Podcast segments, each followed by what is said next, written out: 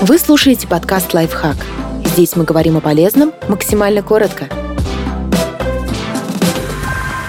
Четыре вопроса, которые стоит себе задать, прежде чем сойтись с бывшим партнером. Иногда воссоединение не лучшая идея.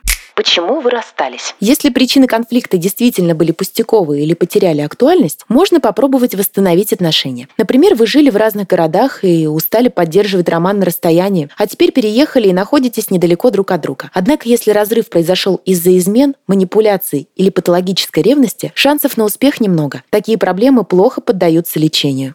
Сильно ли вы оба изменились? Сколько времени прошло с момента расставания? Несколько месяцев, год? Пара лет, за длительный срок человек может поменять интересы и жизненные приоритеты. Иногда это помогает начать отношения с чистого листа, а иногда создает проблемы.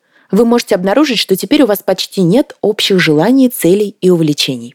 Были ли у вас другие партнеры? После вашего расставания человек мог встречаться с кем-то еще. Между людьми могли остаться чувства, их могут связывать какие-то обязательства, дети, общий бизнес, кредиты. Это не означает, что вы не можете начать сначала. Но нужно учесть возможные сложности и обсудить их. Например, как вы отнесетесь к тому, что с вами теперь будет жить чужой ребенок? А что почувствуете, если ваша половинка каждый день будет общаться с бывшим супругом на работе? Оцените, насколько вы к этому готовы. Почему вы снова хотите быть вместе? Если причина для воссоединения сомнительная, вы рискуете снова расстаться, а перед этим изрядно потрепать друг другу нервы. Прежде чем во второй раз входить в одну и ту же реку, возьмите паузу и проанализируйте свои мотивы. Подписывайтесь на подкаст «Лайфхак» на всех удобных платформах. Ставьте ему лайки и звездочки. Оставляйте комментарии. Услышимся!